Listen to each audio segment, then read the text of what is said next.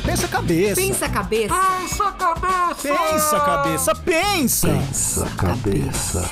Pensa a cabeça. Pensa cabeça! Pensa a cabeça.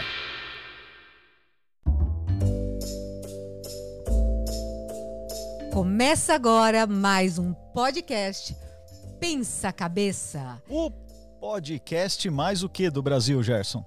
Mais cabeça que você já viu. Realmente temos boas cabeças hoje aqui, hein? e hoje com uma delícia de convidado. Caramba, hein? Gerson, e quem é esse convidado? Com vocês, mais um campeão de audiência, Bruno Assami! Obrigado, obrigado. Obrigado pelo convite, gente. Estou muito contente de estar com, essa, com esse trio agora maravilhoso. Olha, ele eu acho que ele veio já para fazer o teste de dublagem aqui na BKS. Tô achando. Pois Olha é, só que a gente, voz. A gente grava aqui num estúdio, que é um estúdio, além de tudo, um estúdio de dublagem famoso, histórico. O Bruno vem aqui com esse vozeirão. Que, que personagem que ele poderia fazer com essa voz, Gerson? Você que entende Olha, ele pode mais. fazer disso. Exterminador do Futuro. Mas qual, qual personagem? Ou do Schwarzenegger. Ele pode fazer aquele. Ele pode fazer o. Aqueles filmes assim que tem o policial mal e o bonzinho, Ele né? é o mal. Ele é o mal. Já chega com o Olha bandido só, já fica. Cavaleiro das Artes. Sim. Pois é. Ah, mas o Bruno ele não é dublador, gente. O, du, o, o Bruno, o Bruno vai contar tudo que ele é, tudo que ele é na, na, na- a- Nossa, ah, blá, blá, blá. Olha, Ah, eu tô É a fita, precisando é a de dublagem. No tema das artes, da, da cultura, ele é referência, não é no Brasil, não, é no mundo. O mundo. Então, Bruno, por favor. Olha, gente, bom, brigadíssimo pela oportunidade da gente estar junto. Sempre é muito gostoso de poder conversar com vocês. E, enfim, eu sou um gestor cultural, sintetizando muito todo esse enunciado. É. O fato é que tenho esse privilégio de 40 anos atuar no setor de cultura dentro das instituições culturais do país e representando algumas outras internacionais. 40 anos? Mas você tem quanto? 45? 56. Caramba, mas o cara Não, jovem ele assim. já Ah. pequenininho, ele já olhava para isso e trazer a cultura para outros espaços, que eu acho que assim, isso faz toda a diferença, né, nessa sua trajetória. É, eu acho que que sempre me impulsionou foi isso, né, Ana? Tentar encontrar um caminho inovador dentro da organização, tentar encontrar algum sentido novo para aquela instituição. Claro que você, como dirigente ou de um gestor de cultura, o grande desafio de todos nós, qualquer um de nós, é o comprometimento, esse comprometimento de trazer a frequência, o hábito cultural para a formação da sociedade brasileira, né? Então, dentro dessa agenda maior, né, cada um de nós tenta pautar o trabalho com uma visão e tenta solidificar essa visão para dentro da organização que naquele momento você está atuando. Sabe uma coisa que eu amei que você fala e promove é trazer um novo circuito para as artes, né? Essa possibilidade, né? Você fala assim, bom, olha, eu tenho uma bolha, né? De pessoas que falam delas para elas mesmas, né? E que conhecem a arte, falam da arte, vivem a arte. Mas você trazer a arte para um novo circuito, para novas pessoas, em outros lugares, isso é uma possibilidade incrível e é essa inovação que você promove e se dedica. Né? É, olha, essa é uma agenda que quem me possibilitou trazer essa agenda e essa visão foi o convite que a Unibis, que é essa organização centenária que eu é, criei e idealizei e estou implantando a Unibis Cultural, que me deu essa visão, eh, essa possibilidade. A visão, na verdade, ela veio de uma série de conversas internas eh, sobre quais seriam o desafio de uma organização centenária que trabalha na área do desenvolvimento social já de uma forma bastante profícua, bastante consistente, com bastante eh, adensamento na sociedade do- da assistência social, por que criar uma agenda no seu centenário, em 2015, relacionada à cultura? E dentre essas discussões que nós tivemos, eh, essa foi uma das questões que eu coloquei. né? Os hábitos culturais, do ponto de vista de formação, né, eles são muito poucos ah, constituídos pela grande maioria da nossa população. Então, criar um centro cultural para os mesmos que circulam e que têm como uma agenda de gosto e de apreciação e de conhecimento para o setor cultural não me parecia ser justificável. Né? Eu acho que o circuito cultural, vamos dizer, estrito senso, formal, ele já é muito sólido, principalmente em São Paulo, eu acho. Né? São Paulo tem circuitos para muitos tipos de uh, manifestações e expressões artísticas. O circuito da música erudita, o circuito da música popular, o circuito das artes visuais, o circuito das artes contemporâneas, né? o circuito da literatura. Quer dizer, há um, existem equipamentos suficientes para os circuitos formais. Mas isso não é o todo da nossa sociedade. Isso é uma grande parte, mas ela não é o todo. E o, e o todo não participa dessa, dessa circulação do bem cultural e da fruição da formação dela pra, como bem cultural. Os equipamentos tendem a criar essa agenda, mas é muito difícil, não é? É um desafio hercúleo o tempo todo, né? As políticas públicas muitas vezes fomentam ou às vezes não fomentam essas iniciativas. E a iniciativa privada, que tem hoje um papel seminal ao desenvolvimento do setor, muitas vezes também não consegue enxergar isso como uma visão estratégica ou como uma visão de pertencimento da marca, ou da empresa ou do instituto que ela tem como uh, representante. Então, quando a Unibis me chama para a gente ter um desafio, foi nessa visão que eu tentei trazer a, essa perspectiva. Né? Como é que a gente consegue nos aproximar de um público que não tem como uh, hábito o hábito cultural. Né? E acho que, sem dúvida, foi um prazer, tem sido um prazer enorme. Eu acho que tanto nesse período pandêmico, né, eu aprendi muito também a questão virtual. Né? A questão do digital nos levou para uns lugares desse Brasil e do mundo que foi inimaginável. Então, se pensar que hoje a gente tem um milhão de alcance mensal nas nossas, nas nossas mídias digitais, nos deixa ao mesmo tempo feliz, mas atônito a, a responsabilidade que começamos a ter sobre a produção dos nossos conteúdos. Não que nós antes não tivéssemos, mas um milhão, quando você fala 200 mil pessoas frequentam aquele espaço presencialmente, dá uma dimensão. Agora, quando você fala por mês um milhão, você fica. Né? Nossa, um milhão? Daniel, você já imaginou isso? Arte um milhão? Existe, existe, não existe nenhum lugar que caiba um milhão de pessoas, né? Então, quando você tem uma expansão dessa, é uma coisa realmente sensacional. E, mas só que assim, como que você vê é, a, a, o presencial, o, o, virtual, ele pode, ele pode dar uma experiência próxima do presencial ou o presencial no campo das artes ele realmente é fundamental? Eu acho que são duas linguagens e duas formas distintas, né? Eu acho eu nem gosto de criar uma comparação entre o que é presencial e o que é virtual, porque são experiências distintas. Né? O conhecimento ele se dá, vocês melhores do que eu pode dizer isso, as sinapses se dão por diversos processos. Né? Então, a informação pura, estrito senso, ela também às vezes não realiza o conhecimento. E eu acho que o presencial e o virtual, eles são ferramentas de possibilidades de aproximação para esse diálogo, para esse entendimento. O que eu tenho para te dizer foi o seguinte: o que, veja, eu sou um, um, um bebê no digital, né? Estou aqui aprendendo esse mundo virtual junto com todos nós nesse novo momento da revolução digital. O que eu percebo, né, é que existe um público, né, que tem é, interesse efetivo sobre conhecimentos, né, e eles buscam isso através do universo digital. A gente alcançou países lusófonos.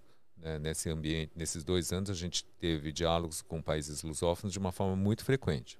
Claro que para um centro cultural que foi concebido para ser um centro cultural numa territorialidade de um município, na cidade de São Paulo, porque esse é o espectro que a Unibis atua, né, é, quando você começa a ir para este lugar, né, é óbvio que você tem que repensar também, inclusive o próprio conteúdo que você está gerando. Então, falar de mobilidade que é um tema que para nós é caro e precioso, a gente fala mobilidade dentro de uma perspectiva urbana da nossa cidade. Né? Já não falo mais, falava. Né? E aí esses conhecimentos, né, como a gente está falando, vão mudando também. Né? A gente começa a trazer uma nova agenda de pensamento que não estava dentro da nossa prioridade. Né? E eu acho que o presencial, eu sou muito presencial.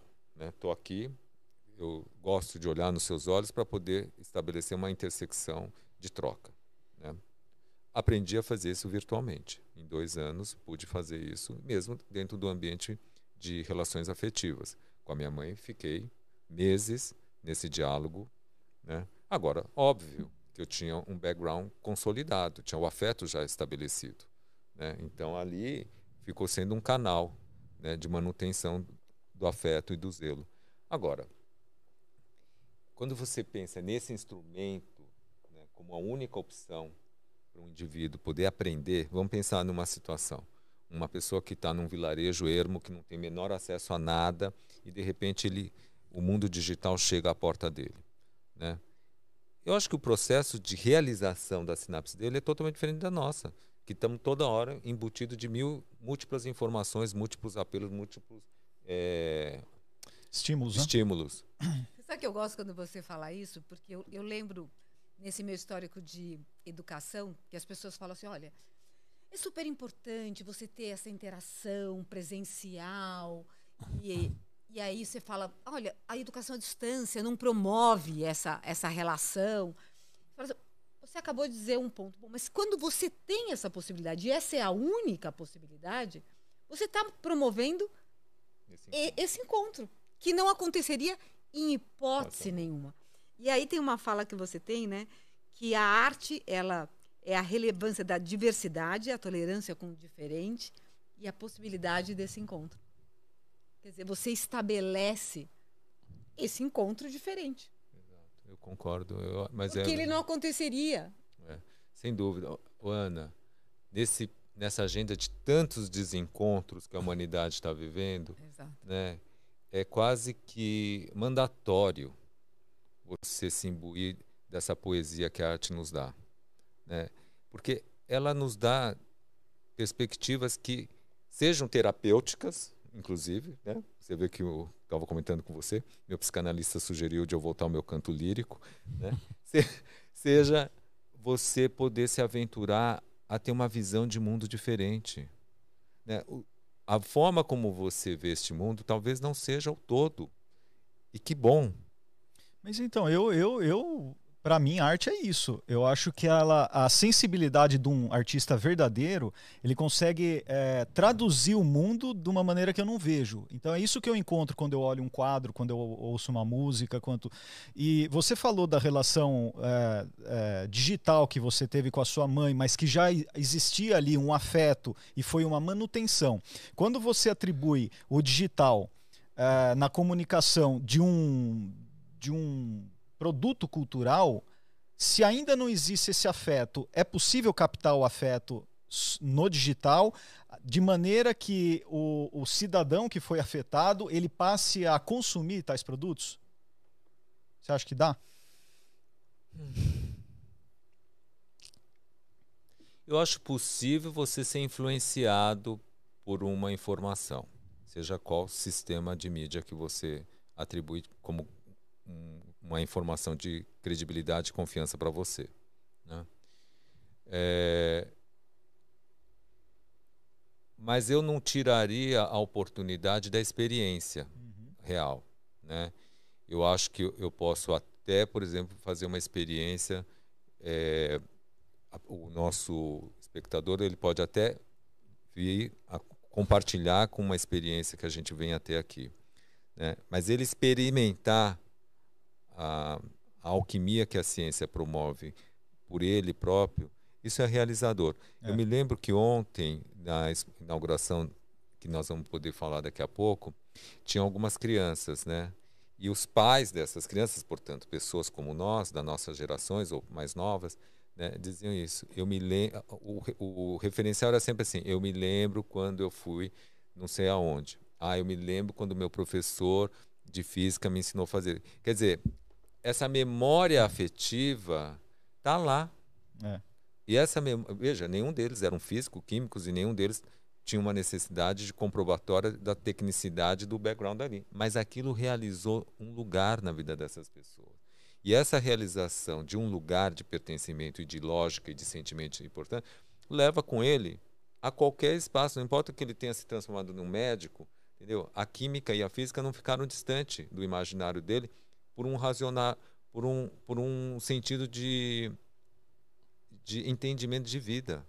E pode estimular até, para quem não conhece, a curiosidade, né? Que você sempre é fala vital. Que, que, que é aquilo que você não sabe, não conheceu. Né? Você foi uma das primeiras pessoas que nos estimulou a fazer o, espetáculo virtual no início da pandemia. Acho que foi um dos primeiros espetáculos que a gente fez. E vou dizer uma coisa, um dos melhores, porque a gente se atrapalhou no começo, a gente estava fazendo dentro do nosso espaço, no nosso escritório. Isso e aí o Daniel estava em Jundiaí, porque a gente não se encontrava, né? O Gerson e eu estávamos ali, né, junto com, com o Will, estávamos todos ali. E foi, foi uma, uma confusão. E a gente, você tinha uma equipe muito boa que trouxe os ângulos e a gente pôde trazer aquela curiosidade para quem sabe no futuro aquelas pessoas pudessem gostar daquilo que a gente estava oferecendo. Porque Então, não é. Você não, não, não muda o propósito, né? Na verdade, Exato. você continua tendo um diálogo com o seu propósito. Você muda os ferramentais desse propósito. Exato. Naquele momento era o que era possível, você poder dialogar com o público. Era o que era possível você se conectar com esse pensamento dos quais vocês representam e lideram de uma forma extremamente idônea e, credi- e com credibilidade. Então, gente, o, o teu público, ele precisa disso. Ele sente falta. E nesse momento de vulnerabilidade que todos nós estávamos vivendo, era vital que vocês estivessem falando com eles. Porque isso garantia sanidade para essas Eu sempre falo que o que a cultura trouxe de relevância nesse período da pandemia foi exatamente isso. Foi nos dar lugar de pertencimento. Foi nos dar as oportunidades de encontros, foi nos dar oportunidades de trocas. E eu acho que a agenda das expressões artísticas no virtual nesse período de reclusão foi maravilhosa. E eu não digo isso somente no Brasil, no mundo. Né? Vários países tiveram essa agenda de arte e cultura pelo, pelo sistema virtual e foi realmente redentor para todas as, as civilizações. Né? Voltando então à sua questão, eu acho que não substitui, Daniel, sinceramente não acho. Eu acho que na hora que a gente realiza e materializa, a gente toma um outro lugar daquela experiência. Mas sem dúvida nenhuma, ela te dá muitas possibilidades e ela te dá muitas viagens possíveis. E a, na parte que você comentou aí que a criançada ficou lá, tudo doida, porque acha que hum, tem uma parte implícita do conhecimento que está na criança, porque ele, ele viu a aula de física lá e algumas coisas passaram despercebidas, que na, naquele momento não era importante para ela, não fazia, não tinha significância para ela alterar a vida dela. E aí quando ela vai lá no conhecer lá toda a exposição, aí volta aquilo, poxa, bem que o meu professor falou que no do ar, do vácuo, da troca de calor, então volta esse conhecimento, então quanto mais ela ter esse estímulo, acaba em contrapartida ganhando em, em forma de conhecimento que ficou implícito para ela, né? Mas então eu vou pegar esse gancho. Vamos, e vamos contar do que, que ele está falando e do que você está falando. Diego, vamos colocar. Olha ali, olha, a Gisele também, Ricardo, né? Boa tarde. Bom, antes disso, né, o Ricardo Trade falando, essa pandemia foi um spark para todo mundo.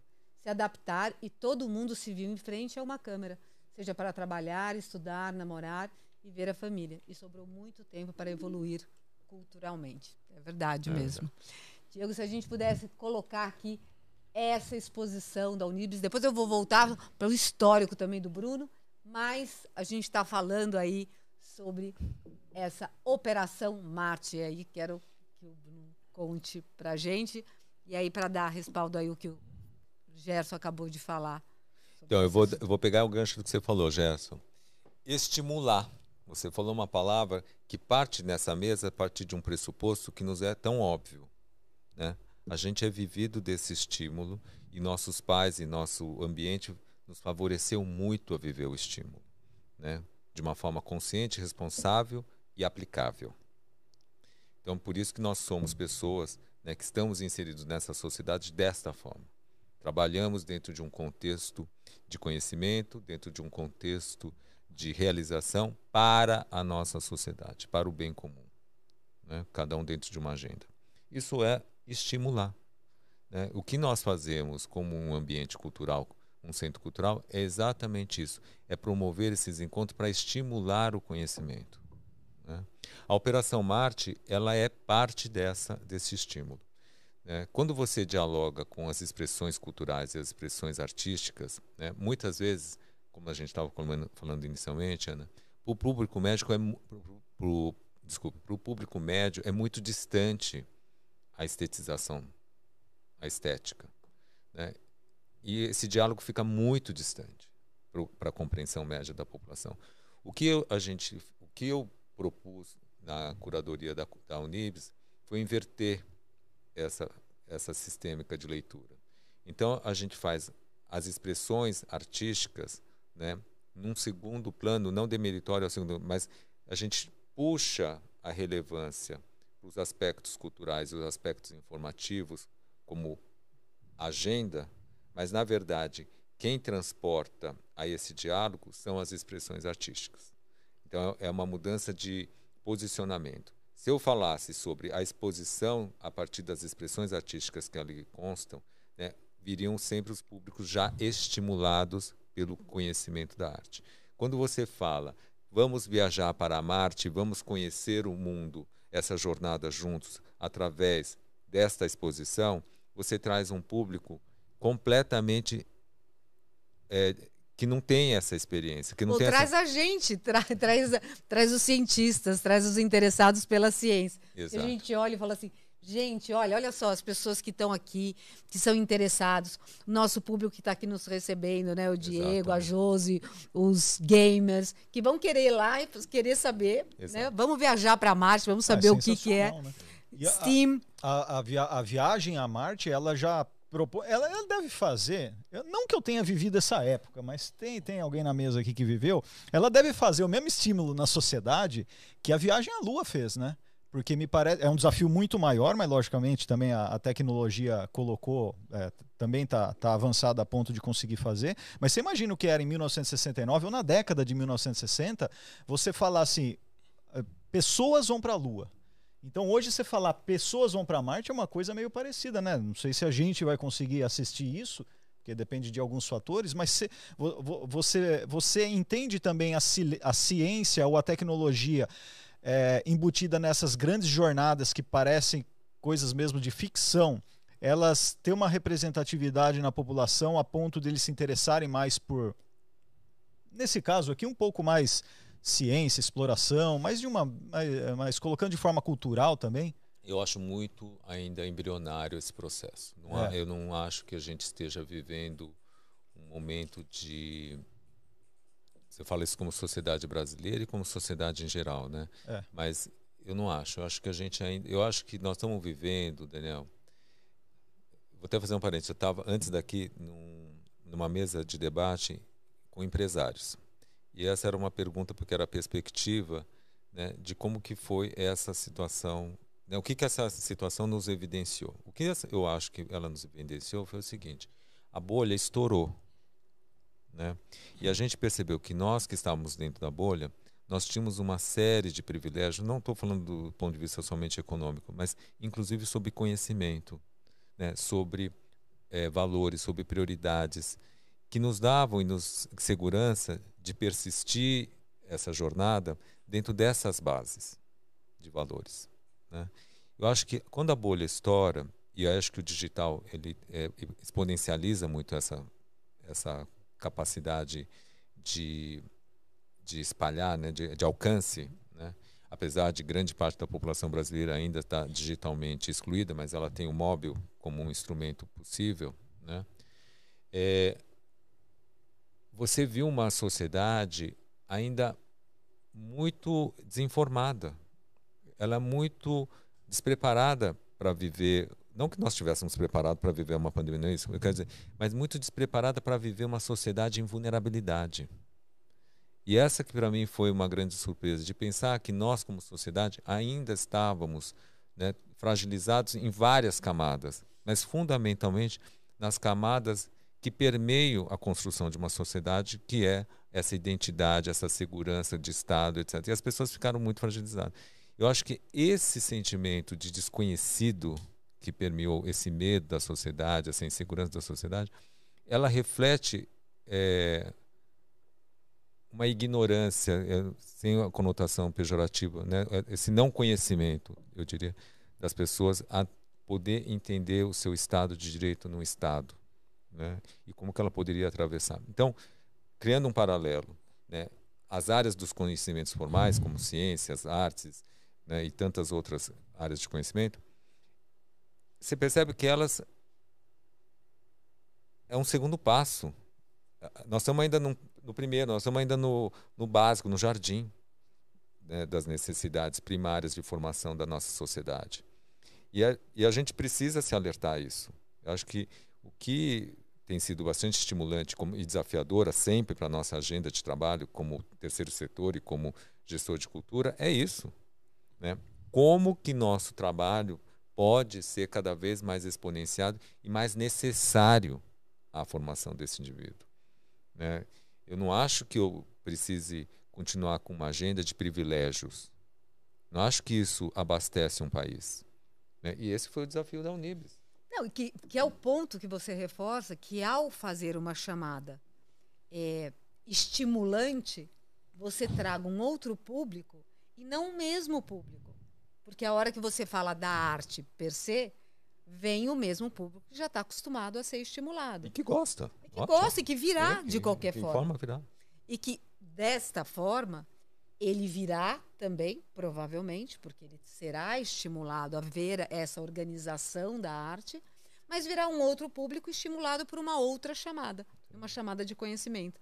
Então, tem este lado. E o que a gente viu né, nesse momento pandêmico que nós vivemos é uma outra exclusão das pessoas que, é, ao acessar o online ou o digital, tudo, tem outras restrições, né? Tem a restrição do saber, do, tem a restrição da, do próprio acesso à internet, tem outras restrições, né? De outras demandas. De outras demandas. E tem um outro princípio que é o, o da própria, eu diria, eu falo sempre que é da autocuradoria, né?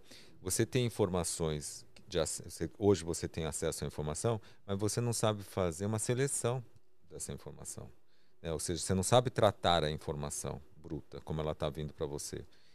Isso de- depende do quê? De uma lapidação do seu estado de direito, do seu ser. Né? E não é uma educação só formal que vai garantir isso. Então, não te garante uma, um curso universitário.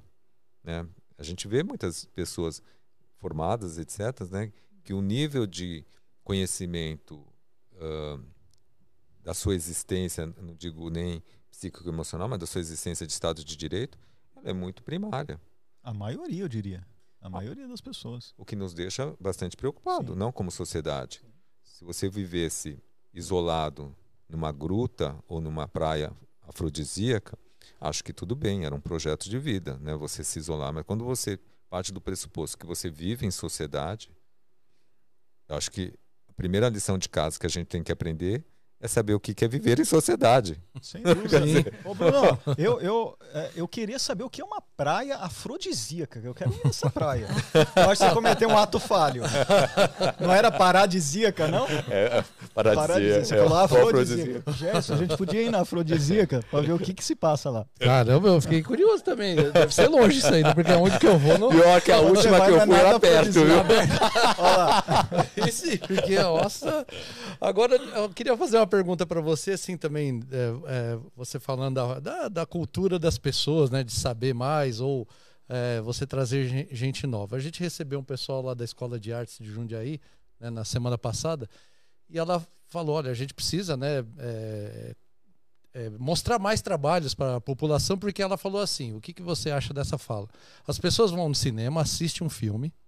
Se o filme for ruim, ela não vai deixar de ir no cinema, no próximo ela vai assistir outro e vai. Aí ela falou: a, a pessoa que vai assistir uma peça e na, na concepção dela acha ruim, ela não volta mais, ou se voltar é depois de um grande tempo assim. Porque você acha que isso acontece e por quê? Isso é o hábito cultural. Isso é o que é a tal da agenda que a gente trabalha. Como que o trabalho nosso é de formação do hábito, não é de formação de gosto. É. Nós não estamos aqui para doutrinar gostos. Nós estamos aqui para estimular o conhecimento e o hábito. Né? Eu posso gostar de uma coisa e não obrigatoriamente achar que essa é a única via de expressão. né? Mas mesmo quando a gente fala de temáticas, né? quando criando só um paralelo para sofisticar e aprofundar um pouco essa tua pergunta, é, gosto e visões são exponencialmente uma questão contemporânea.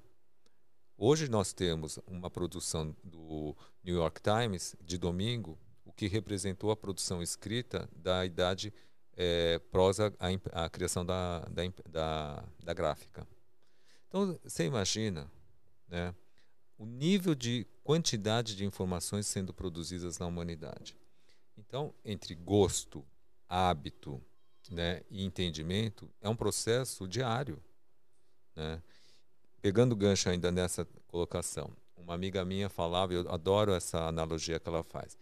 Ela fala o seguinte: a gente a vida inteira é estimulado para escrever bem, né, para uh, é, para escrever bem, ou seja, para expressar os nossos pensamentos. Né? Por outro lado, a gente nunca é estimulado para desenhar bem, para expressar né, os nossos sentimentos. Acho isso tão bonito, né? Porque é, você consegue criar um espaço da sua racionalidade, né, através das letras, e, não que não, as, não existam escritas que falam sobre sentimentos, mas uma analogia que eu acho que vale pela, né, pela amplitude, pela amplitude do que ela coloca. E o desenho poderia estar expressando sentimentos, né? E a gente nunca é estimulado para isso. Né? Então a gente continua vivendo o jardim da infância do desenho, né? E nos tornando grandes escritores das nossas jornadas de vida. Eu acho isso tão lindo, tão tão verdadeiro, né? A gente acaba racionalizando nossa existência e perdendo, na verdade, as nuances e cores que o sentimento traz à leitura disso, né? Se você ver meu desenho, você vai falar que eu não tenho nenhum ano de idade, que eu mal eu faço. Vai falar que um você não sol, tem sentimentos. eu faço um sol, uma árvore e uma casinha. E, e o texto? ah, e o texto já dá uma melhoradinha, mas de desenho, meu Deus. É, é, desenho rústico. É rústico, é rústico. Olha, eu, vou, eu, eu, queria que, que, que, que, o, que o Bruno. Olha só, peraí. Alienado. Meu Deus. Bruno, você acha que o streaming vai impactar muito a arte e a sociedade? Que cada vez, mais, cada vez vai sair menos de casa e vai ter menos contato com a sociedade? Tá falando do metaverso aí. E sobre irmos para Marte, Daniel. O dono do ônibus que vai levar a gente para Marte falou que iremos chegar lá em 2029. Do ah, deve tá não deve ser Elon Musk, né? Itapemirim não é, né? o cara, o cara ah. colocou um ônibus de asa e já deu errado. Né? É. Ah, que ótimo. Olha, é, eu, eu, eu nunca gosto muito dessa relação excludente das coisas, sabe? Porque, no fundo, no fundo, nós estamos sendo sempre estimulados a tudo. Cabe a gente, né, estabelecer o que é prioridade na nossa possibilidades de escolhas. Né? Claro que o, streaming é um prazer. Né? A, multiplicidade de, de filmes que você tem, não tem nenhum cinema, nem em shoppings mais populares que tem 16 salas, que tenham tantas opções como numa tela de uma Netflix ou de uma uh, Prime, etc. Mas são duas experiências totalmente diferentes. Né? São duas uh, intenciona eu acho que são duas intenções completamente diferentes. Eu acho que parte da intenção. Eu acho que o cinema ele é um ritual, como ir, voltando à tua pergunta, ir ao teatro, como ir a uma exposição, como ir a um concerto, é um ritual. É um ritual de pertencimento e de sociabilização, além do estímulo ao conhecimento e ao prazer uh, dessa fluição estética. Acho que são componentes né, de integração. O streaming, né, ele é uma outra intenção. Né? E não tira a validade dele por ser streaming, por ser menos ou mais. E, de fato, a gente foi impactado, inevitavelmente, pelo momento pandêmico que a gente uhum. viveu. Né? Uhum. A gente foi impactado. Uhum. Eu acho que a gente é, viveu um gap. Eu trabalhei em tecnologia, eu uhum. vivi muito tempo tentando promover a inclusão e, a, e a viver a resistência. De repente, não havia outra saída. Né? Claro, claro. Mas, por exemplo, no campo da arte, hoje a pauta é, é o NFT, né? Que é uma questão dessa intangibilidade que eles estão tentando tangibilizar ali dentro. Isso. Dizer, já me fizeram essas perguntas, né? O que, que eu acho do NFT para o sistema da arte? Eu acho o seguinte, eu ainda coloco ele dentro de um asset. Eu não coloco ele dentro ainda do sistema DAT, porque o sistema DAT ele é muito bem construído. Ele tem, ele tem um circuito, como eu estava falando, ele tem circuito próprio. Né? Então ele tem galeria, instituições, centros culturais e museus, tem editoras que publicam conhecimento sobre tal, reflexão, né? jornalistas especializados, colecionadores, seu público, seus artistas, né? Curadores, críticos, quer dizer, tem um sistema organizado e, portanto, também tem uma economia organizada. Né? O NFT ele não está falando para esse sistema, ele está falando para um outro sistema. Né? Então, se esse, uh, esse asset ele vai estimular esse sistema a se tornar parte dessa agenda, eu acho muito remoto esse diálogo, sabe? Não acho que isso não venha a ocorrer. Pode ser que haja uma relação de coabitação. Né? Eu acho que são dois circuitos muito distintos, sendo bastante eh, fazendo uma análise sociológica dos sistemas, né?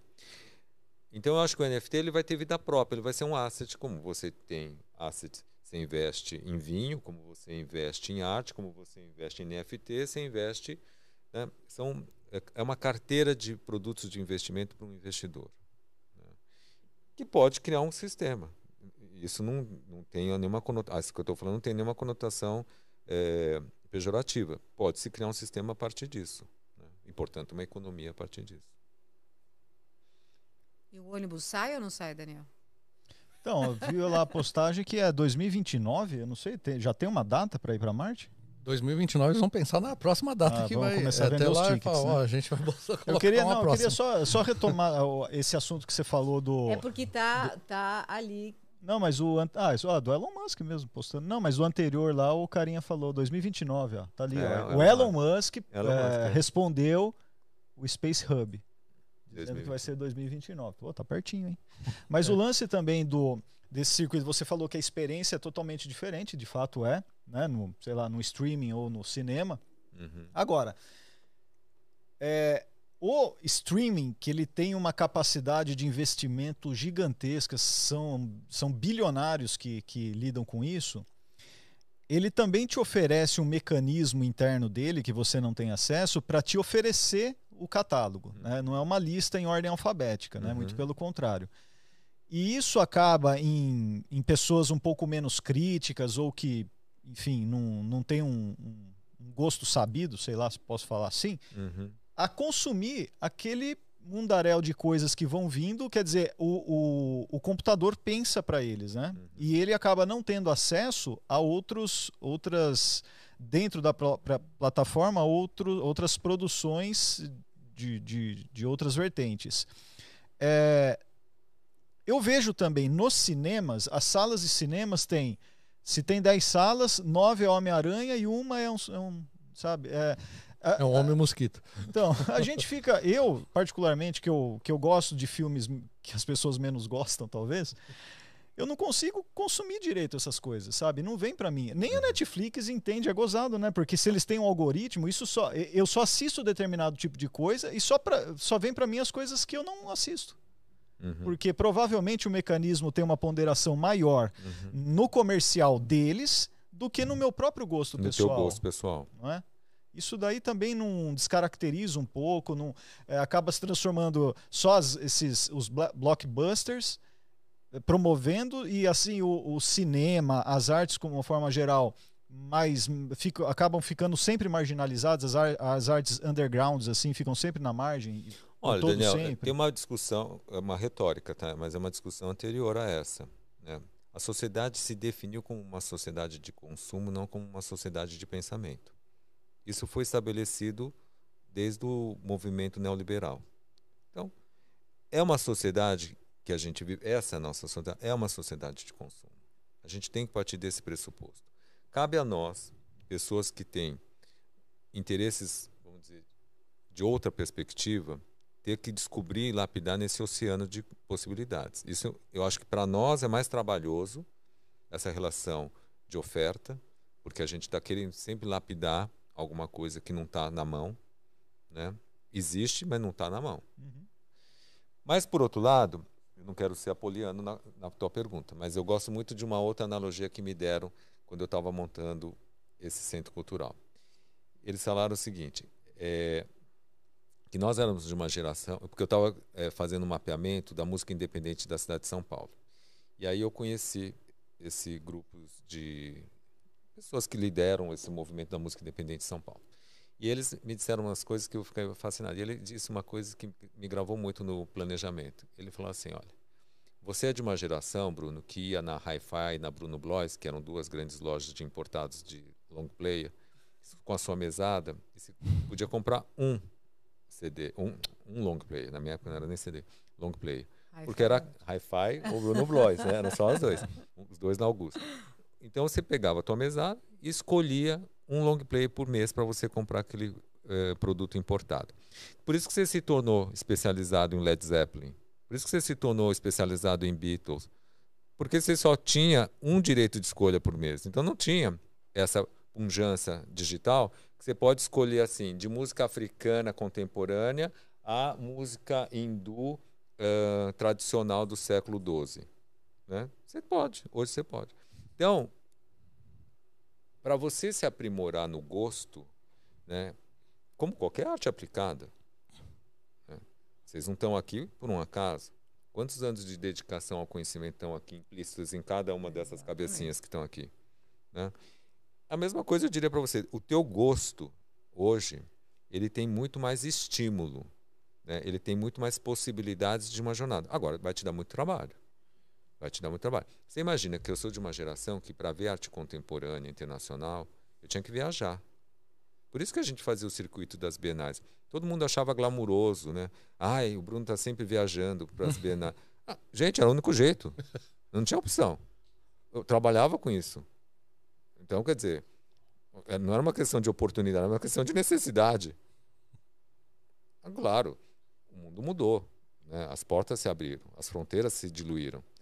Então, ficou mais fácil. Né? Para quem já tem um background, ficou muito mais fácil. Você consegue ver uma foto você, por cheiro já. Você já falar isso, não sei o quê. Tudo bem, pode ser um pré-julgue, mas é mais fácil. Eu sou dessa época do, do discão mesmo, né? Que eu gosto do Metallica. E eu só sabia que o Metallica tinha feito uma música nova pela rádio, né, na 89. E aí falava, olha, essa é uma música nova. Aí eu tinha que ir lá na Galeria do Rock, ou na Woodstock, né? Woodstock disso. Tentar, não sei se ainda tem ainda, mas tentar comprar um disco lá, tudo. E era caríssimo, porque o disco era importado. Exatamente. E aí você ficava lá, né? E eu tenho os um discos até né? hoje. É, então, é, fazendo é. Saio ou compro o, long, o, o, CD, né? Eu ia no crédito curadinho. O pessoal aqui, o, o, o Diego, que é da, que com a gente aqui, ele, ele sabe onde é, porque é em Jundiaí. Olha só. Não existe mais. Mas só para a gente fechar o, o, looping da parte musical, porque eu quero trazer duas, duas coisas. Uma, queria depois que o, que o Bruno fizesse um resumo para chamar as pessoas para essa exposição uh, sobre Marte, né? E queria que ele falasse um pouco sobre esse hábito cultural, de onde vem, né? Porque ele foi exposto a isso e tem uma série de coisas que vieram dessa história uh, do Bruno que traz ele até aqui, né?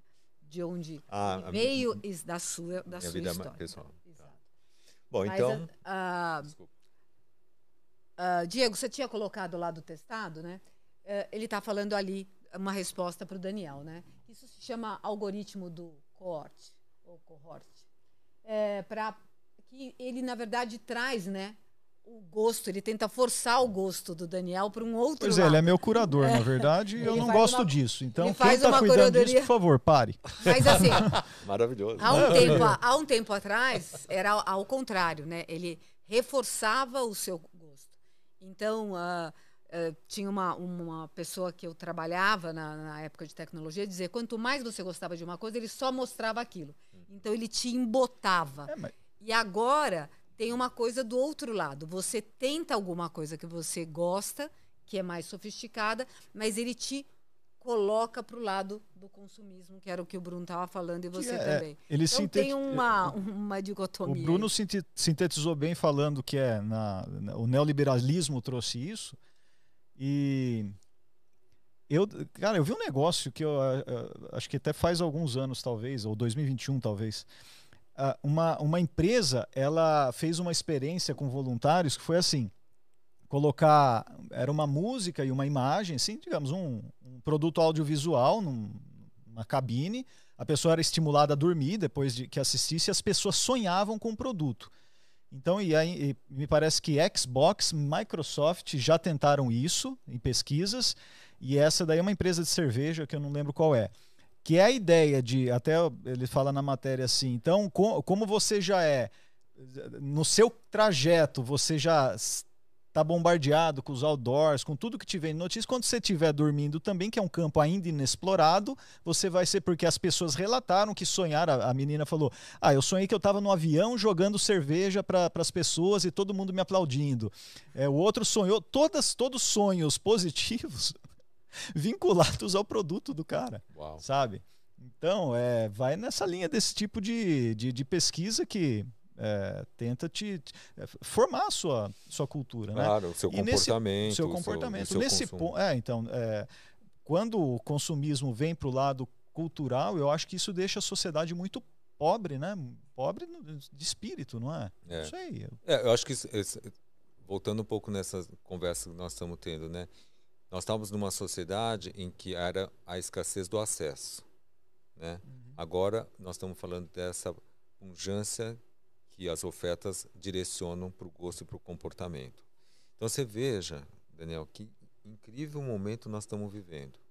Eu sempre falo isso, gente. Nós estamos num momento impressionante da nossa sociedade. né? São cinco gerações coabitando a estruturação de pensamentos de uma sociedade, né? atuantes. E a gente está lidando exatamente com esses pontos que você está colocando, colocando de uma forma extremamente sensível. Agora, é uma pena né, que isso não está numa agenda né, da conversa do boteco. Né, porque isso tem que estar dentro de uma esfera de pessoas né, que tem pouca penetração na grande população. né? eu estava vindo de táxi e é exatamente isso que eu estava falando para esse senhor. Eu falei assim: é uma pena que essa tua visão, que era uma visão particular sobre uma questão, não chega né, para as pessoas do teu meio. Porque eu falei assim: a tua visão é tão clarificadora para mim que estou te escutando, que me ajuda a refletir sobre o meu ponto de vista. Né? Aí você diz: ah, mas eu não falo isso no, no meu meio, nos- com os meus amigos e tal, porque não ecoa, não, não- obviamente não falou desse jeito, não, eco- não, né, não repercute, não, nem me lembro a palavra que ele falou. Mas enfim, dentro dessa conotação. Eu falei, pô, você vê, é, é uma pena, né? A gente gosta de se empobrecer. Se, se, se empobrece economicamente e de alma. É, é, uma, é um momento de 15 minutos, 20 minutos de percurso que eu aprendi com esse motorista de táxi, né? e a pessoa não consegue ter um ambiente frutífero, né? porque o ambiente que ele tem é- ou é a turma do futebol, ou é a turma da igreja, nada contra a questão religiosa dela, nem é time de futebol dele, né? mas são em ambientes, vamos dizer, com circuitos próprios, com circuitos viciados, vamos dizer assim, né? com, com, Ditados, né? eh, com, conota, com, com diá- diálogos né? viciados. né? Uhum. Então, é, é uma pena. Realmente é uma pena, né? Porque é uma sociedade carente né, de tantas explicações. Eu acho que a, a possibilidade da informação não trouxe apaziguamento para ninguém. Pelo contrário, deixou a gente mais inquieto, mais ansioso, com mais vontade, né? alguns com mais vontade de conhecimento, etc, etc. Eu, por sorte, tenho uma natureza curiosa. né? Eu sempre fui muito estimulado, desde criança. Aí, voltando à sua pergunta, Ana, é, quando você nasce numa situação de privilégios, e obviamente que eu nasci numa situação de privilégio, não, não foi casual que eu comecei a trabalhar cedo dentro do ambiente de cultura, porque o ambiente de cultura até hoje é um circuito muito fechado. Né? Então você entra por portas, por indicação, não por qualificações, muitas vezes. Claro que para você perdurar no sistema da arte, você tem que ter qualificações, mas para você entrar, é muito quem abre a porta. Né?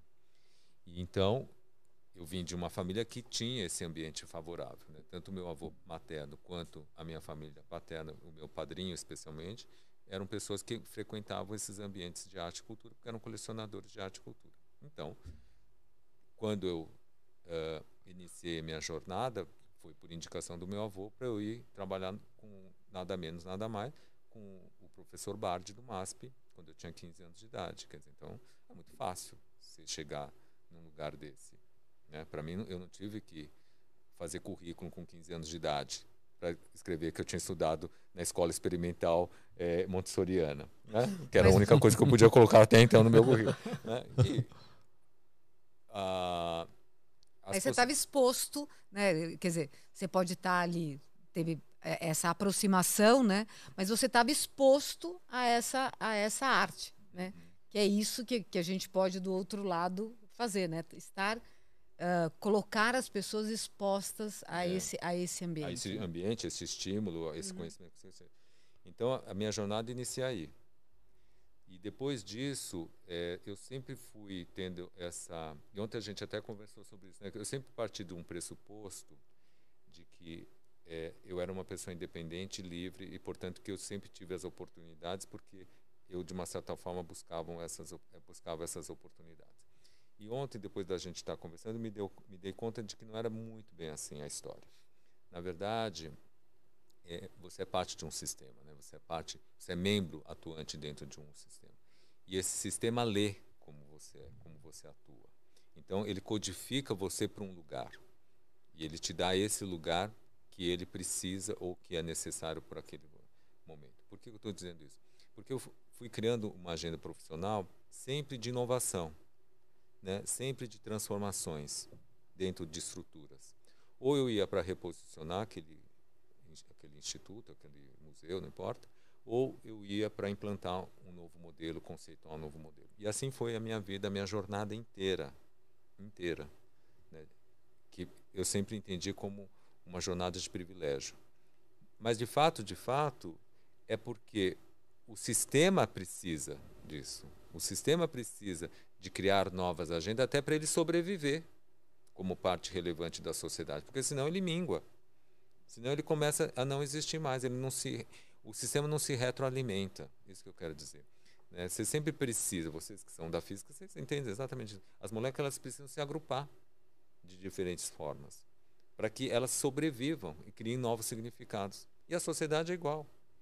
Né? Então a gente que é parte desse sistema, a gente vive nesse lugar. Tem pessoas que têm competências diferentes das minhas para fazer uma gestão de manutenção de museus e centros culturais. Outros têm competências para ampliações de acervos, de memórias, de construções é, físicas, uh, né, garantir infraestrutura. Tem perfis. Né? Eu diria não que eu não tenha esses perfis, mas por meu jeito de ser, pela minha forma de atuar, eu fui para uma outra caixinha de necessidades do sistema e fui para esse lugar da inovação. Então, hoje, toda a minha agenda profissional está pautada nisso. E você fez uma coisa, né, Bruno, que é extremamente interessante, que ontem com o Gerson a gente conversou e que eu acho que vale a pena explorar, que usando esse, como você chama de privilégio, ou essa sua porta de entrada, uhum. você buscou a inovação e buscou outros caminhos, né? buscou trazer outras, uh, outras aproximações, outras pautas, outras inserções, né? Outros espaços de inovação. Aí é um componente meu dessa, dessa tal curiosidade, né, Ana? Eu sou uma pessoa que sou um pouco inquieto no conhecimento, né? Então eu, sempre tenho uma curiosidade latente por qualquer assunto, não é específico a nada. Qualquer, eu, eu, eu sempre falo que eu sou rato de leitura de estatística de pesquisa. Eu adoro pesquisa de mercado e pesquisa de comportamento. Adoro. Porque eu, eu, eu, me localizo. Eu me localizo. Eu sei, opa, é assim. O mundo está assim. Ah, eu sou parte disso. Entendeu? Então eu, eu adoro. Gráfico de pizza, você. Amo. Você, pira, amo, pira. amo, nele. amo, amo. E Uh, então, eu sou assim. Então, eu tenho essa lei.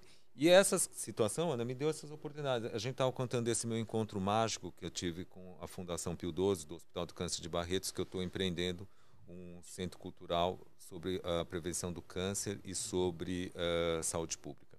Que são duas agendas é, Conta para a nossa audiência, acredito que o Daniel não, não conheça também, embora eu olha, conheça, que é o. o Hospital do Cândido Barretos é o Brasil que deu certo na saúde pública. Ponto. Não há como dizer de outra forma. né? É de uma excelência no tratamento, na pesquisa, na humanização ao paciente, na relação com os familiares, na relação com a sociedade do entorno, né? de uma qualidade e de um respeito e de uma governança e de um preciosismo ao recurso público, porque é tudo SUS, 100% SUS, né? com uma gestão, eu não sei nem como dizer, porque tem coisas assim que estão tão fora dos nossos padrões médios da nossa sociedade brasileira, eu diria assim, é um homem que veio de Marte, entendeu? Aportou em Barretos e achou que tinha que fazer isso. É- É só assim que eu consigo explicar quem é o Henrique Prata para mim. Né? E de fato, de fato, tive o privilégio de ser convidado por ele para poder idealizar essa agenda da prevenção com ele.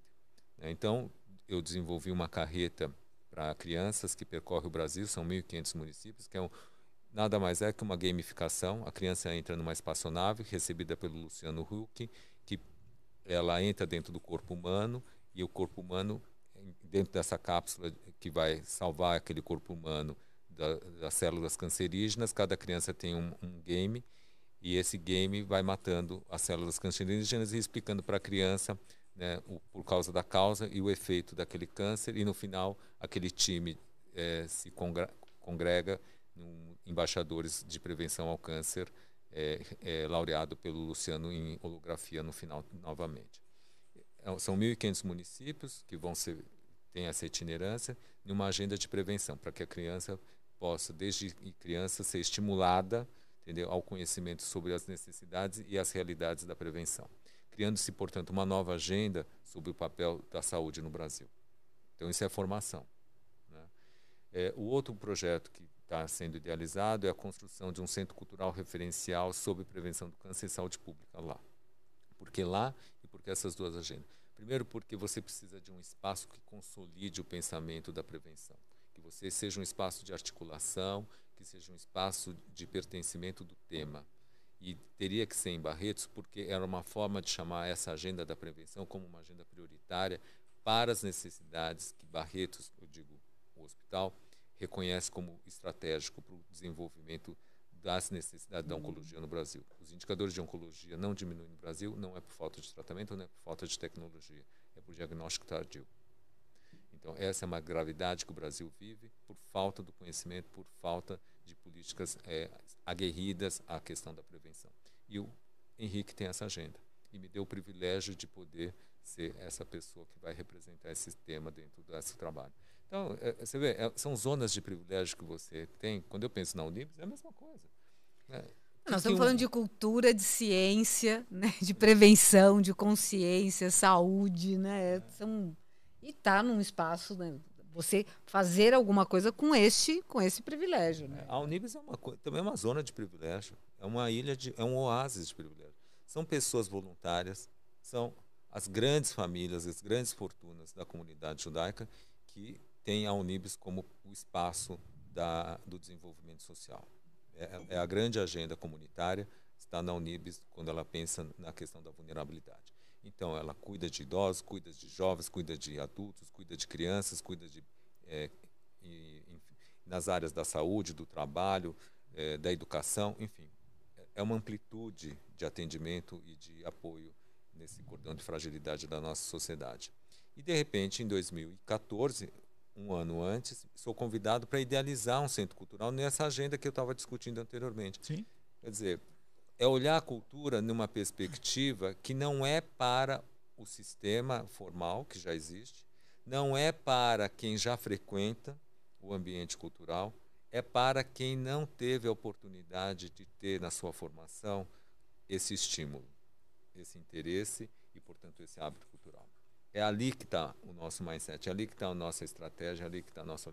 E nesse sentido eu me digo, eu digo, sou uma pessoa muito exitosa, porque estou conseguindo realizar isso e nessa escala né, de milhão agora, que me deixa muito feliz, muito Não, realizado. o, o propósito é bem legal, né? Esse, ah, você falou várias vezes sobre hábito cultural. Tem a ver com formação de plateia também?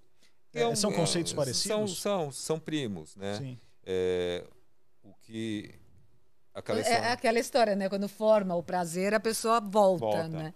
Exatamente. Ah, E, e, a- e aí a gente tinha falado sobre a questão de, dessa, da- dessa exposição sobre Marte. São containers? São containers. É, ó, eu A falo gente vai visitar containers, é, isso? Na verdade é o seguinte, são a Unibis Cultural, ela fica lá na Oscar Freire 2500, é um prédio maravilhoso construído é, por, pela essa comunidade com um projeto do arquiteto Roberto Loeb. Então, isso já me bastaria, porque são 5 mil metros, teatro, anfiteatro, espaço de exposição, blá, blá, blá, blá, blá, blá, blá, blá, blá.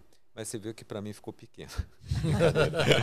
Aí eu Bom, a gente lá. gostou bastante, né? Vocês estiveram ali apresentando, fizemos muita A coisa. verdade é a seguinte, essa. nós tínhamos um espaço ali latente de uma ocupação de uma forma mais otimizada.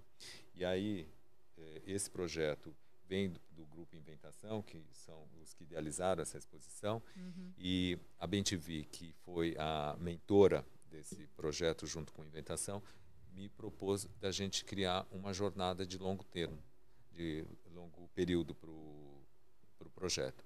Nós estávamos até então com projetos de semestres, exposições semestrais. Essa es- é uma exposição que exigiria um esforço muito grande de investimento e, portanto, ela necessitaria de mais um longo período.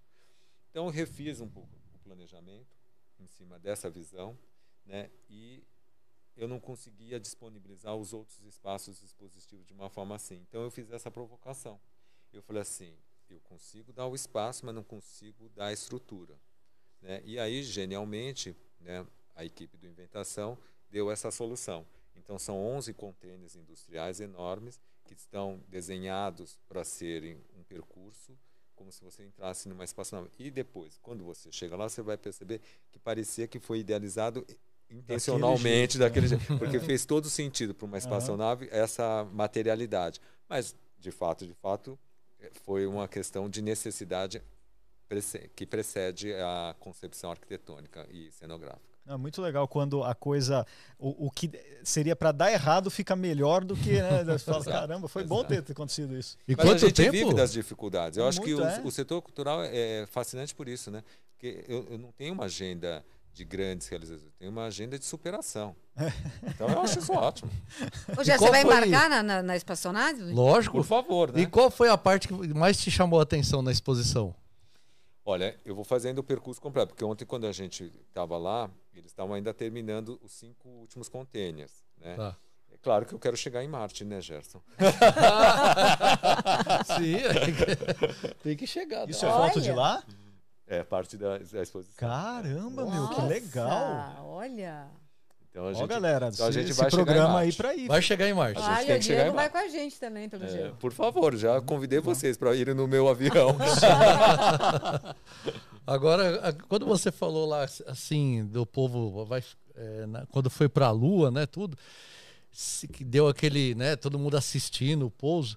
Eu tenho minhas dúvidas se hoje causaria isso, porque eu vejo que as pessoas, né, ele tem filmes de chegando em Marte, quer dizer, a falta de talvez da cultura de conhecimento não tenha a- assim nas pessoas a dificuldade de se chegar lá. É, porque a gente, às vezes, a pessoa assiste um filme, sai um foguete aqui, chega ali e tá tudo certo, né? Então, talvez isso atrapalhe um pouco a pessoa de ver a dificuldade científica, né? Da, da- de o homem conseguir não só chegar na Lua, mas também chegar em Marte. né? Então, eu não sei se, eh, se hoje, assim, pararia todo mundo, ó, tá, tá, pous- tá chegando em Marte. Primeiro, pelo tempo da demora, né, de chegar lá, a pessoa começa a acompanhar os dois primeiros dias. Depois ela fica sabendo. Ô, Gerson, tem as duas um- coisas. Tem gente que diz que a gente ainda não chegou na Lua. É, ainda tem ainda os amiguinhos que. No seu mundo, no seu mundo, da- no, no mundo cultural, é, tem muito negacionista, já que a, a- a Ana levantou a bola aí. Eu não sei, mas nas artes não tem como ter negacionismo, né? Porque, não sei, enfim, você ah, claro que tem. tem. Tem, lógico, sempre tem. Não, o, mundo é, o mundo é complexo, né? Mundo é Temos que viver com essas Só a complexidades. Terra é atualmente. redonda. Mas e, e lidar com isso? Sei lá. Eu, eu vou até é, colocar aqui um. uh, somar uma outra pergunta aqui. O, o que, que você, o, o que, que você entende da pichação Na cidade de São Paulo, como expressão, como expressão artística. É porque são duas manifestações diferentes, né? A pichação É. e a arte urbana. Não, a A pichação. A pichação é sujeira, A né? delinquência mesmo. É uma É- é transgressão dela ao que eu tô falando, da, É. da, da É uma transgressão ao uma sistema. transgressão, isso. né? Ela é uma sujeira. né? Ela é um dano patrimonial. Uhum. né? E que, lamento, lamento dizer, quem faz pichação, né, onerando o erário. Né? Uhum. Porque muitas dessas pichações são feitas em espaços públicos e, portanto, nossos impostos estão sendo dedicados a essas limpezas. Então, acho isso uma pena. Hum. né? É, gostaria muito de ver meu imposto sendo é, depositado em outras prioridades da nossa sociedade. Né? Não que não falte. Né? Então, acho que nesse sentido, sim, é uma pena a manifestação transgressora e por este canal né, do bem comum. né? Acho que todos nós temos direito à- manifestação, acho que é genuína a manifestação, mas não, não, prejudi não prejudicando o bem comum ou prejudicando o bem privado. Né? Acho que essa é uma questão que me parece ser delicada quando você fala da pichação. Por outro lado, quando você pensa em arte urbana, vários estudos e vários movimentos ocorreram ao longo da história da arte urbana na- no mundo que foram transformadores para uma sociedade, né, como espaço de convívio. né. hoje mesmo, eh, nessa, nessa conversa, eu pude explanar um pouco uma consultoria que estou desenvolvendo por uma empresa de mídia, que ela fala exatamente sobre isso. Né? Qual é o papel hoje da mídia urbana? né? Na medida em que ela já não é só mais mídia, né? porque hoje tudo é mídia, você é uma mídia hoje. Nó- Nós estamos aqui promovendo um canal. Né? Então, é, você começa também a ver uma certa ressignificação do seu business e do seu papel em sociedade a partir dessas transformações. Né? Então, eu acredito muito que a arte urbana, nessa visão, ela vende a, a ocupar um outro significado para um próximo ciclo, como já teve na década de 70 em Nova York. Né?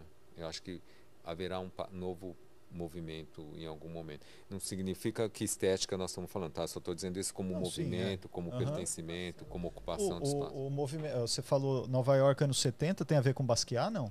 Tem Basquiat, Tem, né? tem Que ele se tornou um- uma referência. uma referência, urbana, né? é. E eu acho que assim, o, o início dele foi, não sei se foi arte urbana, se foi pichação, enfim, se Não, foi, foi uma, arte urbana. foi uma é. coisa mais menos delinquente, talvez, assim, menos. Eu falo delinquente não é também, não é, é, é no sentido de fazer algo contra a lei, né? Quer dizer, essa transgressão contra a lei mesmo. É. É. O- os espaços de ar- o, o- São Paulo tem, né, um programa de arte urbana. Hum. Então, por exemplo, eu acho que é o bairro da Lapa, se eu não me engano, ele estava tentando se vocacionar como um corredor de arte urbana. O Minhocão tem tentado também Ah, sim, é se verdade. transformar nessa mesma visão. né? É, são, não estou dizendo que esse é o único jeito né, de se fazer a intervenção urbana através da arte, mas essa é uma das. E elas, me parece ser bastante potente em alguns espaços. Né? Então, por exemplo, você imaginar que a Lapa está tão dissociada do circuito cultural e a Lapa levar isso como uma agenda, olha como muda a percepção do bairro, É olha como coisa. muda a frequência do bairro, olha como a ocupação né, dos espaços de trânsito e de pedestre podem se tornar uma outra coisa. Quer dizer, a partir de uma iniciativa como essa, todo um entorno pode se ressignificar. né? Transformador, né? Então, acho que tem essas visões também que são bastante potentes. Né? Já você vai querer fazer arte? Gerson, não sei se ele vai fazer um bolo ou vou se ele vai. arte, quem vai fazer é o Bruno. O que, que é! Gerson? Então Sim. explica para os nossos ouvintes também que o que, que significa isso. Então, você que. Todo episódio você fa- Você- faz uma besteira. É, você que está só nunca- escutando, você tem que entrar depois né, e ver as imagens aqui da arte que o Bruno vai criar aqui com ciência, né? Uau! Me dá imagens. É, então anote aí os ingredientes que você vai precisar. Um prato raso, De que cor? branco. É um litro de leite integral que tenha 3% de gordura. Nossa, mas precisa ser um Diego, litro. é nessa posição está Aí a gente, antes de usar, é, vai precisar de dois Le- cotonetes. Leite magro, então nem pensar. Não, aqui a gente é chique, a gente é no integral. E um pouquinho de detergente líquido E também para fazer a arte, né? O pessoal Que usa tinta, a gente vai usar corante. Que complicado, cara. Então o que, que, vão- o que que a gente vai fazer aqui? Vou colocar um pouquinho de leite. Ao ponto ou bem passado? Ao ponto. Ger- Gerson está com o seu leite Piracanjuba. Piracanjuba. É, tá te Isso. patrocinando, cara? Eu espero que eles patrocinem, mas eu comprei porque era o mais baratinho. Tá vendo só? Então agora a façanha eu consegui colocar aqui sem derramar tudo. Não, mas põe, põe ali, cara. Você vai derrubar. Você já de- Todos os experimentos que ele tentou fazer, algo deu Não, errado. mas eu vou hoje. dizer uma coisa, É, Daniel. é- Normalmente, quando você tenta contribuir, É a Pra, pegadinha pra do... falar a verdade, eu, eu fico falando assim porque ele fica nervoso, aí ele acaba derrubando. Tá bom aí? Tá bem? Dá uma, dá uma luz aqui pra gente. pra- Tá bom, né? Tá muito bom. Ó, Então, nosso muito drone bom. aqui tá Bom, pegando então as imagens aéreas. Colocamos o leitinho. E agora, Bruno, você tem quatro cores que você pode pingar a gosto aqui na sua arte. Eu não sei se é arte contemporânea, arte moderna. Corante amarelo. É, Ô, Gerson, você vai- saber se é arte contemporânea de- é, com o que você fizer com ela depois. Ah, é depois. É? Então tá bom. O que você faz no durante. Verde. Ah não, ah, não sai a resposta na hora? É Não depois? sai, depois de repente você sobe aí, dá louca, pisa em tudo aí, aí virou arte eu- contemporânea. é, geralmente eu faço uma arte assim do, do barroquismo. Como que é? Isso é barroco. É o nosso aleijadinho dos anos Ó, pode usar 2020. todas as cores que você quiser.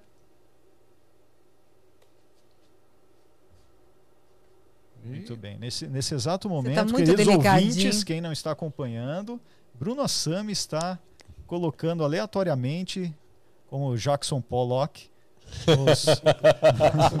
Jackson Pollock é um artista que faz eh, esse tipo de. Daniel estudou Estudou, para sol-. É, tô- soltar Tô comentários. admirado com o meu interlocutor. É, Não, Ele eu é- gosto de Jackson Pollock, eu gosto do Salvador Dali.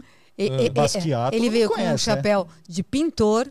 Isso é verdade. Ele Eu veio falei com um assim, como que eu poderia, sei lá, uma, ah, porque o pessoal ficou tirando sarro de mim do chapéu, do boné. Falei, como que eu poderia, o que que eu poderia usar Muito quando a, o- a pessoa entrevistada é simplesmente Isso. um dos maiores do Brasil na- nas artes e cultura. Para E você que está coloquei apenas ouvindo no podcast, vá para a live e veja Daniel boina como, italiana, com uma sei lá.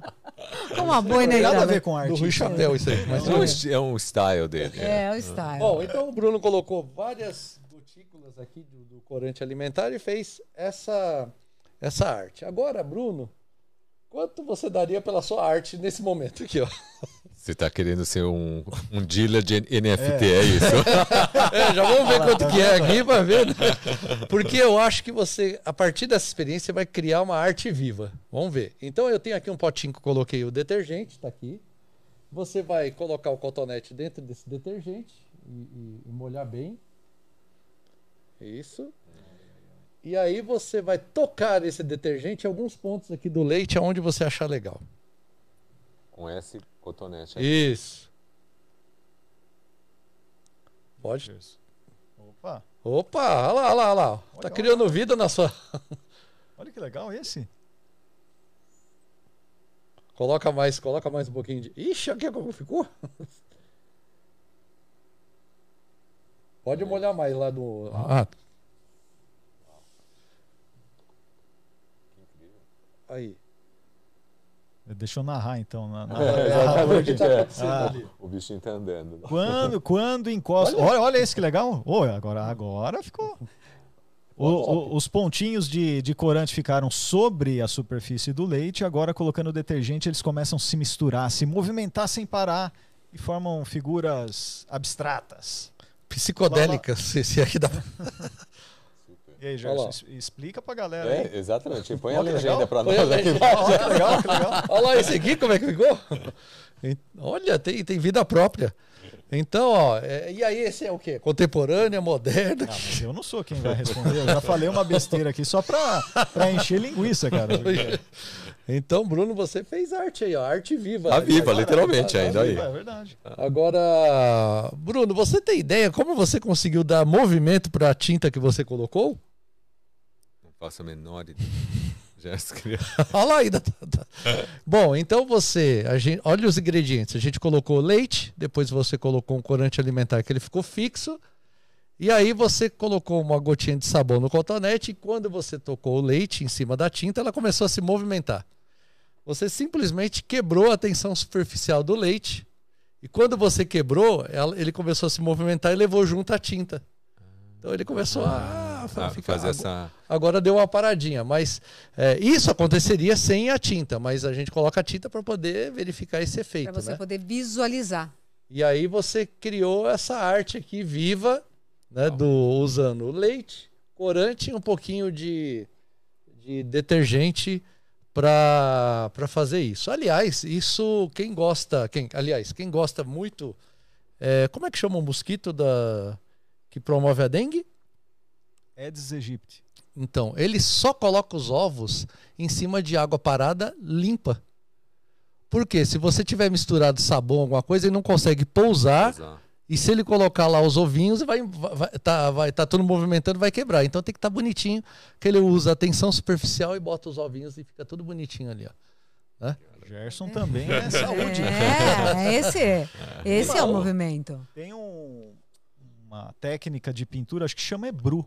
É isso que chama. Vocês lembram disso? Aquela, Que aquela é- que você fazia, esparramava ele. Esparrama assim, olha, isso daí deve ser turco, alguma coisa assim. Depois eles colocam um tecido por cima, quando tira, fica marmorizado. a Coisa, Marmorizado. mas é uma coisa parecida com isso, assim. Faz um fazem o desenho com movimento tinta e- na tensão superficial da água. Então a gente vai colocar na Unibis lá para a criançada fazer a arte. Falar, faça a sua arte aqui, faça os seus desenhos, olha lá como fica. E aí é legal que se você também grava isso, coloca lá nas redes, né? E como o GIF e tudo, faz o maior sucesso do mundo também. Ah, né, que for- cada um fa- faz a sua, a sua figura, né? E é legal que cada um faz a sua arte, né? De, de acordo com o que o tanto de tinta que você coloca, tudo, e você cria desenhos diferentes, né? Então isso é uma experiência que a gente faz e a criançada adora para fazer. Não só as crianças, né? Os adultos também falam, ah, quero fazer também, né? Você Muito vê que a boa. gente sempre quer dar uma pitadinha da ciência para popularizar. E aí o Daniel agora Eu, vou- eu Vai- vou insistir nisso. vai fazer com o Ninguém card vai me dele. segurar. para você aprender Ô, Bruno. um pedacinho de Uau. da Sabe, ciência. é, é um, é um monte de games aqui. Exato. É. Não, a gente sempre tem que colocar tá você numa saia justa. aí para para metade da nossa entrevista, é isso? É. Não, não. Já tá Não, caminhando. Bruno. É, eu tentei isso duas vezes já, não deu muito certo, mas eu vou tentar de novo. ó. Isso daqui são cartões que tem perguntas e tem as respostas dadas por especialistas. São perguntas de ciência que a gente não faz nem ideia quais sejam e a gente pode ser que a- todo mundo vai tentar responder. Eu queria que você escolhesse uma carta. Pode pegar aí. Isso, pode pegar da mesa. Isso. Aí, ó. Ai, Opa, tem duas aqui. What o que causa. Olha, essa é legal, hein? O que causa o trovão? O que causa o trovão, Bruno? Nós também vamos responder aqui. Ali, aqui, Pode ó. ir pensando. É? Aqui, Ah, mas está em inglês, cara, o negócio. Tem que, Ah, tem que, aqui, tem que traduzir. né? É, o que causa o trovão? O que causa o trovão? O que causa o trovão? Aí eu, Ana? que eu lembro que eu estudei Bruno? isso. Trovão. O que causa o trovão, Daniel? Causa Ah, gente, eu tenho a minha resposta também. Aliás, ó, o Bruno, né? É. Ele tem parentesco com um professor nosso lá da, da- que deu aula pra gente. É, qual? né? Fala aí um pouquinho aí, Bruno. O- ele é casado com a, a irmã caçula do meu pai, o Mikia Muramatsu. O Mikia. Mikia, ele é especialista em ótica. Exatamente. Excelente professor, que legal, olha. E ainda Ele continua lecionando. Continua lecionando, né? Mesmo aposentado, ele continua fazendo atendimento e supervisão. Que legal, a gente sempre. E ele é, ele, legal que ele, ele é um professor bem experimental. Lá e ele era muito. Porque tem alguns professores na USP, lá, na, na USP, enfim, no Instituto de Física, que eles davam suas aulas, aulas extremamente teóricas. O Miki ele tinha uma preocupação de levar algum experimento para a sala de aula, lá para mostrar alguma coisa. Então, sempre que o pessoal falava assim, putz, queria ter uma ideia de ótica, não sei o quê, pô, vai lá no laboratório do Mikia. E ele atendia, né? Atendia a Sim. gente com. Nossa, puxa vida, que legal. Ele é um, um cara super 10 mesmo. Já aposentado do, PH, do PhD, né? Ele é pós-doc, né? Isso, ele ficou como um dos idealizadores da virada da ciência da USP. Ah, aquele, aquele movimento da USP aberta, Sim. Uhum. ele está por trás. Não, muito É legal. uma pessoa muito interessante. Ó, ele. E ele me ajudou muito. É mesmo? Você sabe Conta como? Ah, É, ele criou uma associação entre física e filosofia para eu me aproximar do conhecimento da física. Eu tinha muita dificuldade com física quando eu era criança. E ele que me ajudava a criar uma conexão com a filosofia. Isso me ficava, ficava mais próximo para o meu que conhecimento. Legal, sério? Olha. E aí te aproximou né, Da do- física. do- da- daquela coisa que normalmente é dura, né? É difícil ali. Não me fez apaixonar, mas me fez humanizar a física. Mas é o que você estava falando, exato. ó. É. o que você estava falando logo no começo da nossa entrevista, né? É, é, as pessoas é, não, não, não são engenheiros ou físicos ou cientistas, né? Mas é, elas precisam trazer esse conhecimento independente do que serão, né? Muito Exatamente, legal. é. Tem um professor que foi professor lá no Instituto de Física também, já falecido desde os anos 90, mas que ele é extremamente importante na área cultural, não sei se a época, né? Que é o Mário Chamber, né? Claro. É, ele, ele também, ele, ele acho que ele foi, ele foi político também, acho que foi. Sim, ele foi secretário. Foi, uma né? pessoa importantíssima, sem dúvida nenhuma. Importantíssimo, não. E era um, e era um físico que acho que no- na ditadura que ele, né, enfim, ele foi impedido de lecionar e de entrar na universidade, então ele se aproximou bem mais das artes também. Yeah. Muito legal, é muito comentado dentro do instituto, né, Gerson, que a gente Não, é, são vários professores lá que fazem a diferença, principalmente aquele, porque o, o Miki, ele sente a importância, né, de, de mostrar a física mesmo, né? Agora, lógico, lá tem o professor teórico que ele não nem é, passa nem não perto. posso nem perceber. Ó, lê, lê a equação aqui, tá tudo certo, né? Então, é, tinha até uma professora, a, a Marina, é, na época que eu estava lá no, no- no laboratório de demonstrações, ele, ele foi lá, eu queria fazer uma experiência, tudo, e a gente mostrou. E aí, só que eu acho que quando ele foi perguntar para ela, e ela é teórica, né? Ela não explicou para ele, ele foi fazer um experimento e explodiu lá, né? Ó, Aí ela chegou no outro dia, poxa, por isso que eu sou da teoria, ó. A gente, o máximo que acontece é Quebrar. quebrar, quebrar o lápis. É uma boa justificativa. explodiu o negócio lá que foi fazer na escola. porque- Tá vendo só? que ótimo. Então, a gente. Mas e aí? E o O trovão? que causa o trovão, Gerson? Conta aí pra, Pra mim gente. é o vai. raio. É o raio? Mas o que é o trovão e o que é o raio? Qual a diferença? É, e qual Você que tá é o mais sofisticado. perigoso? Agora você está Agora você já- Eu, eu tava tentando agora já ramificou. do trovão. Agora do Pra raio, mim, pra- essa eu pulei. O, o raio é o. É a faísca elétrica lá e o trovão é o barulho. Pra mim era isso. Mas qual que a gente tem que ter medo, hein, Bruno? O raio ou o trovão? Ou os dois? É o raio. Eu acho que o raio, né? Pra- do ponto de vista de ameaça, acho que o raio. É, porque o trovão, se você escutou, é porque o raio não caiu na sua cabeça, né? Mais ou menos isso. Porque o, o trovão é o que a gente escuta, né? Aí vai se falar, poxa, mas às vezes cai um raio e eu escuto rapidinho, às vezes não, né? Uhum. Então tem a ver da onde caiu o raio, né? Agora, o que provoca o barulho do trovão? O trovão é assim, é, onde passa o raio, o aquecimento do ar é tão violento, né, rápido e um aquecimento, uma temperatura muito alta, que acaba formando ali uma onda sonora, né? Porque ele expande o gás, o gás, a atmosfera quando, quando aquece muito rapidamente, ela vai expandir muito rapidamente e isso gera onda sonora. Então isso vai se propagando até chegar na sua orelha. Então esse é o trovão. O trovão é só o barulho que veio, né? Essa onda sonora que vem em torno do raio. E esse negócio é legal. Quando você o, o raio, normalmente a gente vê, né? Você está num lu- lu- lugar aberto, você vê o, o clarão, né? Que é o raio caiu, e depois de alguns segundos você ouve. E se você contar mentalmente ali em segundos, multiplica o quê? Por três, três e pouquinho, né? Você sabe mais ou menos a distância que o raio caiu. Olha que legal, né? Olha, Então, Viu o clarão? Um, dois, três. brrr, veio o barulho, então você faz a continha para saber onde caiu. É, tem um especialista que respondeu isso, mas assim, essa resposta é- acho que não precisa ler, Precisamos não. nem traduzir, né? Nossa, o cara começa no planetas, ó. Então, mas é isso mesmo. Então, é o, é esse, é o barulho, né? O, é o ruído. É só o onda ruído. sonora. Essa, E as pessoas E têm ela mais medo do ser- trovão, né? É, a pessoa morre de medo. né? Cachorro, né? Cachorro vezes- até. O cachorro. A gente queria dar- deixar uma informação com você, foi isso. A gente sempre gosta de deixar eu, um, eu, eu gostei da contribuição à um minha, relato. ao meu conhecimento. Relato. E aí também a caneca vai de presente para você. Olha que delícia. É. Obrigado. Pensar a cabeça, Muito você bom. ajudou a gente a pensar a cabeça.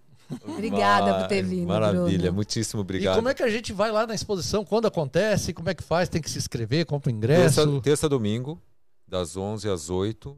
A última turma entra às 8, porque a experiência é de 40 minutos, então pressupõe que até às 9 a pessoa já tenha vivenciado a experiência. Então, das 11 da manhã às 11, até às 8 horas da noite, a pessoa compra o ingresso pelo sistema das mídias sociais da própria Unibis e ali ela consegue agendar e se programar para visitar. E o site da Unibis qual? É o www.nibscultural.org.br. Tá bom? Mas muito obrigado. Bruno. Ótimo. Não, Bruno, ia, ia, ia nos agradecimentos. Agradecer muito a, presen a, sua presença aqui. É, poxa, aumentou muito o nosso conhecimento e conhecer um pouco mais da, da, tanto da sua figura de maneira pessoal, mas do seu trabalho. Eu acho que isso é importante também para os nossos ouvintes entender que por trás de tudo que ele entra tem uma jornada né, de, de conhecimento, de, de coisas que aconteceram para aquilo estar tá lá. Né? E você sintetiza, lógico que você tem muita gente que trabalha junto com você, mas você sintetiza isso porque você lidera isso. Então, obrigado por compartilhar com a gente esse, esse conhecimento, um pouquinho desse conhecimento aí. Ah, eu que agradeço estar aqui com vocês, é sempre muito bom a gente poder conhecer também esse lado de vocês, que vocês têm tido tantas braços de atuação e é maravilhoso poder compartilhar essa experiência. Muito obrigado, obrigado, obrigado. E eu vou, como é que é? Tem que deixar alguma coisa? É, no final, o Gerson, dessa vez acho que ele preparou, né? Tá deixa escapar. É, o é porque deixa... o Bruno veio, foi isso, é. ficou ligado. O Gerson ele deixa um pensamento para a semana, para quem está ouvindo aí fica dormir pensando, mas sempre é umas coisas meio esquisitas. Vai lá, Gerson, qual o pensamento de hoje do podcast Pensa a Cabeça? Quando você estiver no mundo do magnetismo, quiser resolver tudo, não esqueça. Habib, me vê um kibe. Nossa, cada, que cada é dia isso, pior. Traduz o que, que é isso? Gente, ó. acabou, acabou. Habib me vê um kibe. Habib me vê um kibe. A gente escreve nos comentários é que nem eu entendi essa. tchau, até a próxima vez. Tchau, tchau. Tchau, tchau, tchau, tchau. Pensa cabeça! Pensa cabeça! Pensa cabeça!